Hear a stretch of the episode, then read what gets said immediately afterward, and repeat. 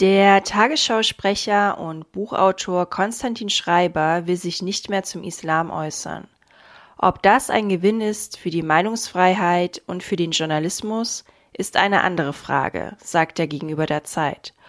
Grund genug also, uns heute mal damit zu beschäftigen, ob die Meinungsfreiheit in Deutschland in Gefahr ist und was das für Folgen für uns selbst und unsere Gesellschaft hätte.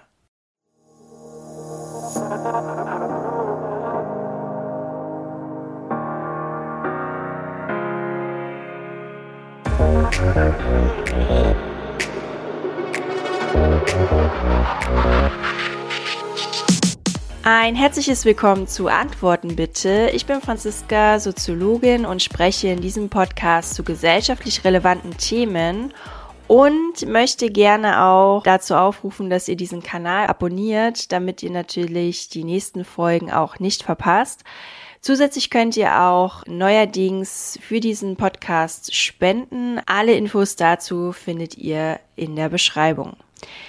Ja, wie gesagt, es geht heute um das Thema Meinungsfreiheit und da ist es interessant zu sagen, dass es schon seit den 50er Jahren ein Institut gibt, das den sogenannten Freiheitsindex misst. Das ist das Institut für Demoskopie Allensbach und das ist eine sehr breit angelegte repräsentative Bevölkerungsumfrage, die folgende Frage stellt.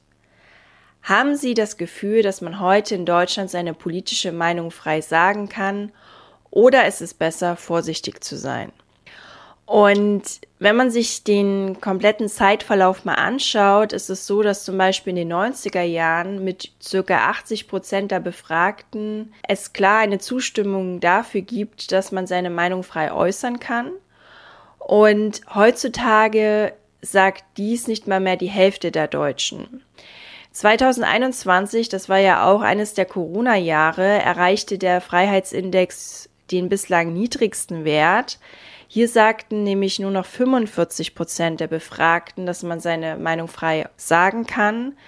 Und praktisch gleich viele, also 44 Prozent, widersprachen. Wenn man sich diese Antworten mal nach Parteipräferenz anschaut, ist es so, dass sowohl Anhänger der AfD als auch Anhänger der FDP und der Linken mehrheitlich finden, dass man bei den Meinungsäußerungen vorsichtig sein sollte. Die SPD-Anhänger sind sich eher uneinig und CDU, CSU-Anhänger fühlen sich etwas freier. Und am wenigsten Druck empfinden Anhänger der Grünen. Und hier möchte ich auch nochmal klarstellen, dass es natürlich kein Gesetz gibt, das die freie Meinungsäußerung verbietet. Also ganz im Gegenteil, die Meinungsfreiheit ist ja einer der fundamentalen Eckpfeiler in unserer demokratischen Gesellschaft. Es heißt ja auch im Grundgesetz, Artikel 5 Absatz 1, jeder hat das Recht, seine Meinung in Wort, Schrift und Bild frei zu äußern und zu verbreiten. Und das heißt natürlich trotzdem nicht, dass ich jetzt alles sagen darf. Da müssen wir natürlich auch nochmal differenzieren. Es ist zum Beispiel so, dass Äußerungen, die in Richtung Volksverhetzung gehen, natürlich verboten sind. Also es gibt natürlich rechtliche Vorschriften und auch klare Grenzen, die die Meinungsfreiheit einschränken.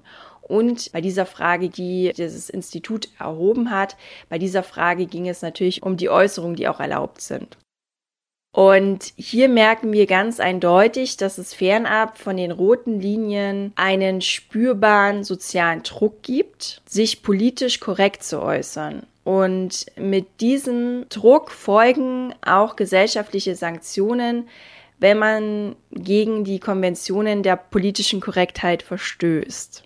Und daher ist es schon so weit gekommen, dass viele Menschen, gerade auch Menschen, die in der Öffentlichkeit stehen, es dabei belassen, ihre Meinung überhaupt frei zu äußern. Also sie äußern sie teilweise gar nicht mehr. Und so sagt auch der ehemalige Handballspieler Stefan Kretschmer. Heutzutage ist die Gesellschaft so konstruiert, dass du für jeden Kommentar eins auf die Fresse kriegst. Und das will keiner mehr. Das, dem setzt sich kein Leistungssportler, kein Profi mehr aus. Also die gehen alle ihren gemütlichen Weg, um sich irgendwie durchzuschlängeln. Keiner streckt den Kopf mehr höher raus als er muss, weil er Angst hat, sofort einen auf den Deckel zu kriegen. Ich würde mich diesem Stress auch nicht mehr aussetzen. Also welcher Sportler äußert sich denn heute noch politisch? Es sei denn, es ist die Mainstream-politische Meinung, wo man sagt hat, okay, ich setze mich hier, wir sind bunt und Refugees welcome ein, irgendwie, wo man gesellschaftlich eigentlich nichts falsch machen kann. Aber hat man eine einigermaßen kritische Meinung zu irgendwelchen Themen, auch vielleicht gesellschaftskritisch oder, oder regierungskritisch, dann darf man das in dem Land auch nicht sagen. Das äh, wird dir sofort vorgeworfen. Und äh, wenn wir in unserem Land über Meinungsfreiheit reden, dann haben wir sicherlich die Meinungsfreiheit in dem Punkt, dass wir, äh, wenn wir uns kritisch äußern, nicht dafür in den Knast kommen. Aber wir haben keine Meinungsfreiheit im eigentlichen Sinne. Weil sobald wir eine gesellschaftskritische Meinung äußern, haben wir von unserem Arbeitgeber mit Repressalien zu rechnen oder wir haben äh, mit unseren Werbeverträgen Probleme, dass, sagen wir mal, der, der mit uns einen Werbevertrag macht, uns den kündigt, weil es halt nicht in sein Konzept passt. Also diese Meinungsfreiheit haben wir eigentlich in dem Sinne gar nicht, wenn wir kritisch unterwegs sind. Und deswegen äußert sich auch heute keiner mehr kritisch. Macht keiner mehr. Interessant ist auch, dass das Institut für Demoskopie Einsbach kritische Themen identifiziert hat und heikle Themen seien laut dem Befragten der Islam, Patriotismus und die Emanzipation bzw. Gleichberechtigung der Frauen. Und es ist eben auch so, dass es so eine Art empfundene Mehrheitsmeinung gibt. Also das ist auch dieser soziale Druck, von dem ich vorhin gesprochen habe, die aber dann tatsächlich, wenn man sich wieder andere Befragungen anschaut, von der eigentlichen Mehrheitsmeinung abweicht. Und da ist zum Beispiel so beim Thema Gendern, das lehnen ja die Mehrheit der Deutschen ab. Und es gibt auch ebenso eine klare Mehrheit, dass man heute noch Zigeunerschnitzel sagen könnte, was ja auch mittlerweile verpönt ist und politisch inkorrekt. Und im Zuge dessen gibt es ja schon seit einiger Zeit den Begriff Cancel Culture, der von der USA quasi zu uns rübergeschwappt ist und der geistert schon länger durch öffentliche Diskussionen. Und Cancel Culture bezeichnet, Zitat, das Bestreben, Personen, die bestimmte als nicht angemessen empfundene Äußerungen machen, keinen Raum zur Meinungsäußerung zu geben und sie nach Möglichkeit aus ihren Positionen zu entfernen, so dass sie bzw. ihre Meinungen aus dem öffentlichen Raum verschwinden. Zitat Ende. Und die Liste an Beispielen bezüglich Cancel Culture ist ziemlich lang. Es gibt da ein Beispiel, was ich letztens gehört hatte in dem Podcast Ungeskriptet. Da war ein Physikprofessor zu Gast, der Professor Gerhard Ganteföhr aus der Schweiz. Und er erklärt auch, wie schnell er als Klimaleugner diskreditiert wurde. Und das nur, weil er die Frage haben wir genug Wind in einem seiner YouTube-Videos gestellt und auch wissenschaftlich untersucht hat. Daraufhin fand er dann, ja, in seinem Wikipedia-Artikel zum Beispiel Äußerungen darüber, dass er ein Klimaleugner wäre. Das hat er jetzt quasi mit seiner Uni wieder geschafft, rückgängig zu machen. Aber hier sieht man auch nur daran, dass er eine Forschungsfrage stellt, dass es super schnell gehen kann, dass man diskreditiert wird. Wie jetzt Cancel Culture genau funktioniert, erklärt noch ein Rechtsanwalt, und zwar der Rechtsanwalt Ralf Höcker. Der sagt, dass, Zitat, Cancel Culture Aktivismus funktioniert immer nach denselben Methoden.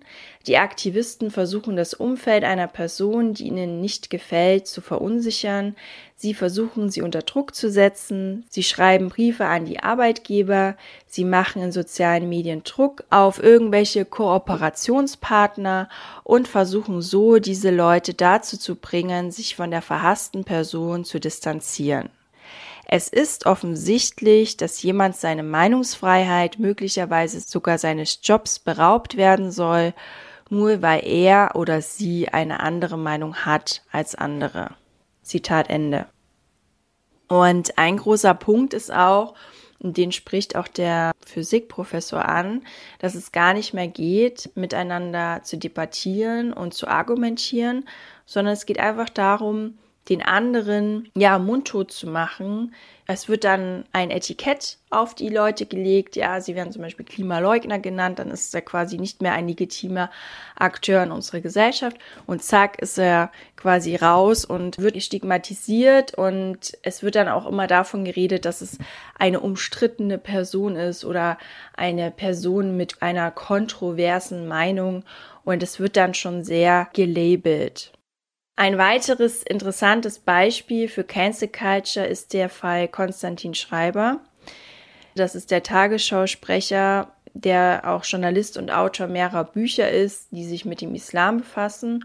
Und er wurde Ende August bei einer Lesung an der Uni Jena von einer linken Gruppierung mit einer Torte angegriffen.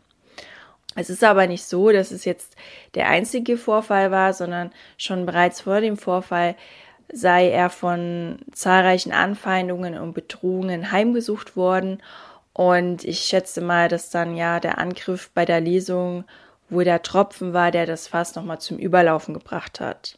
Und danach sprach Konstantin Schreiber in einem Interview mit der Zeit, dass er sich nicht mehr zum Islam äußern wird, weder in Form von Büchern noch in Talkshows.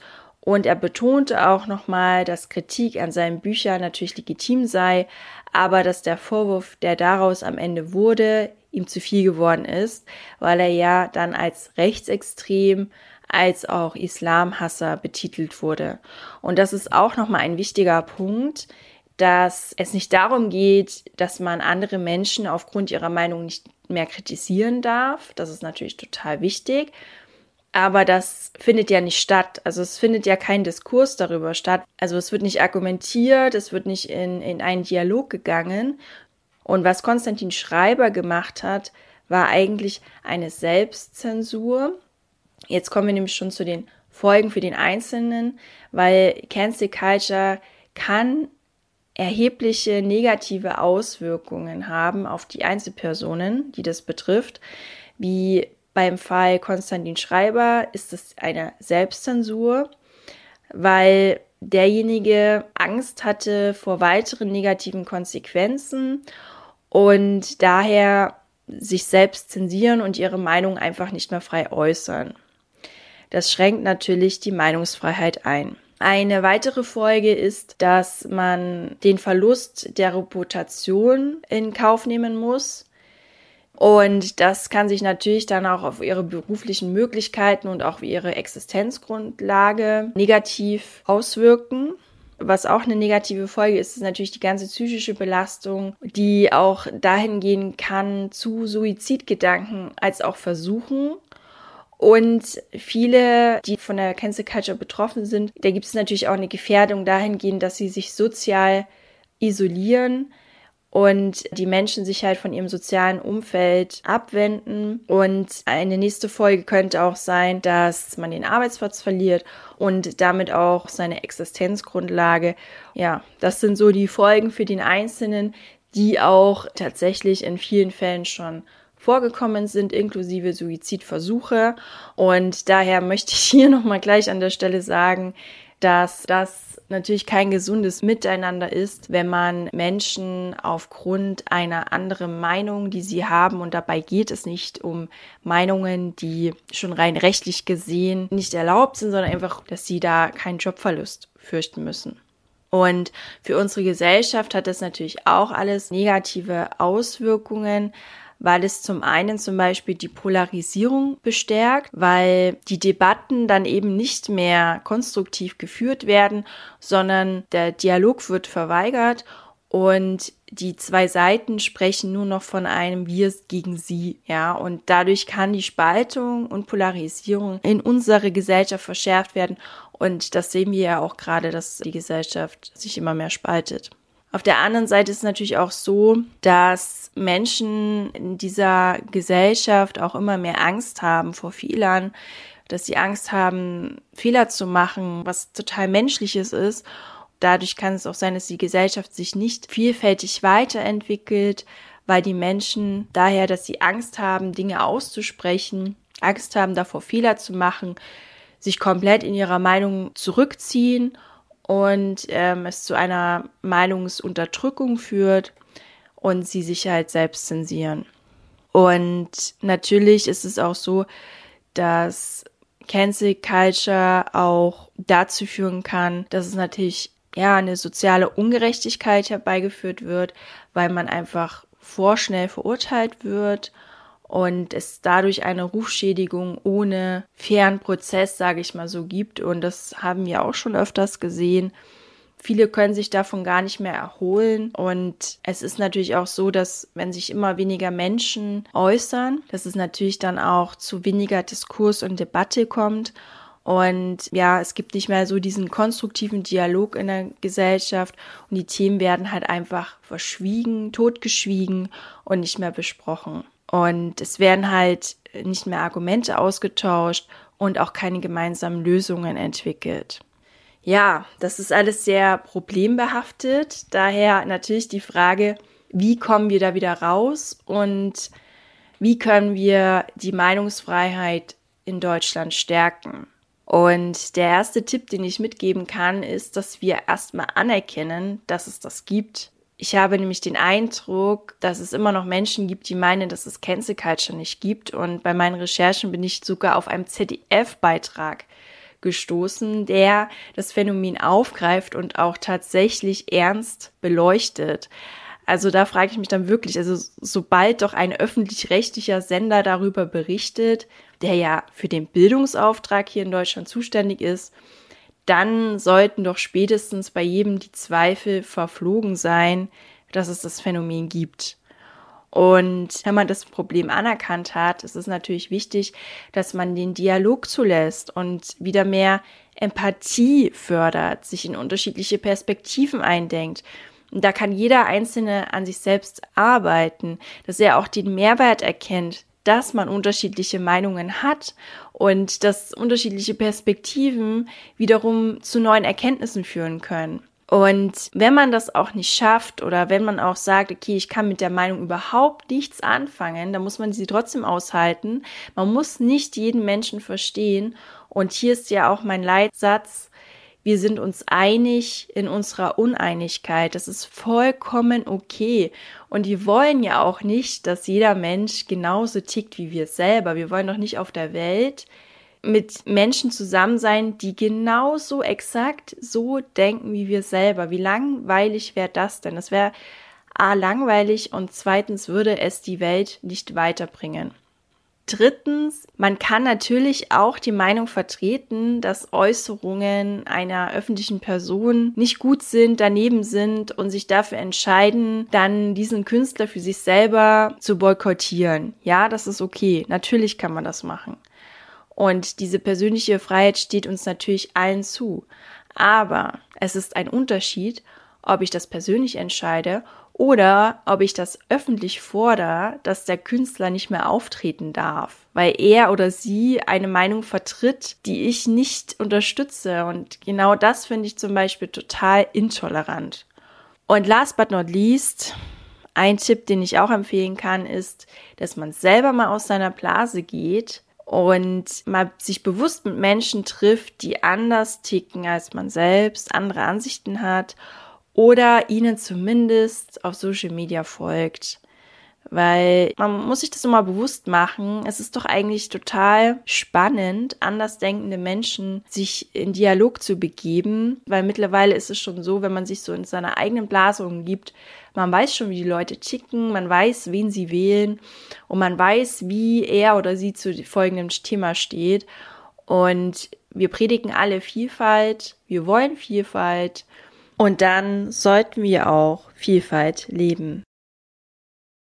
So, das war's dann auch heute von mir und dem Podcast Antworten bitte. Was ist denn deine Meinung dazu? Hast du andere Themenvorschläge? Möchtest du mir auf Insta folgen? Alles dazu gibt es in den Show Notes.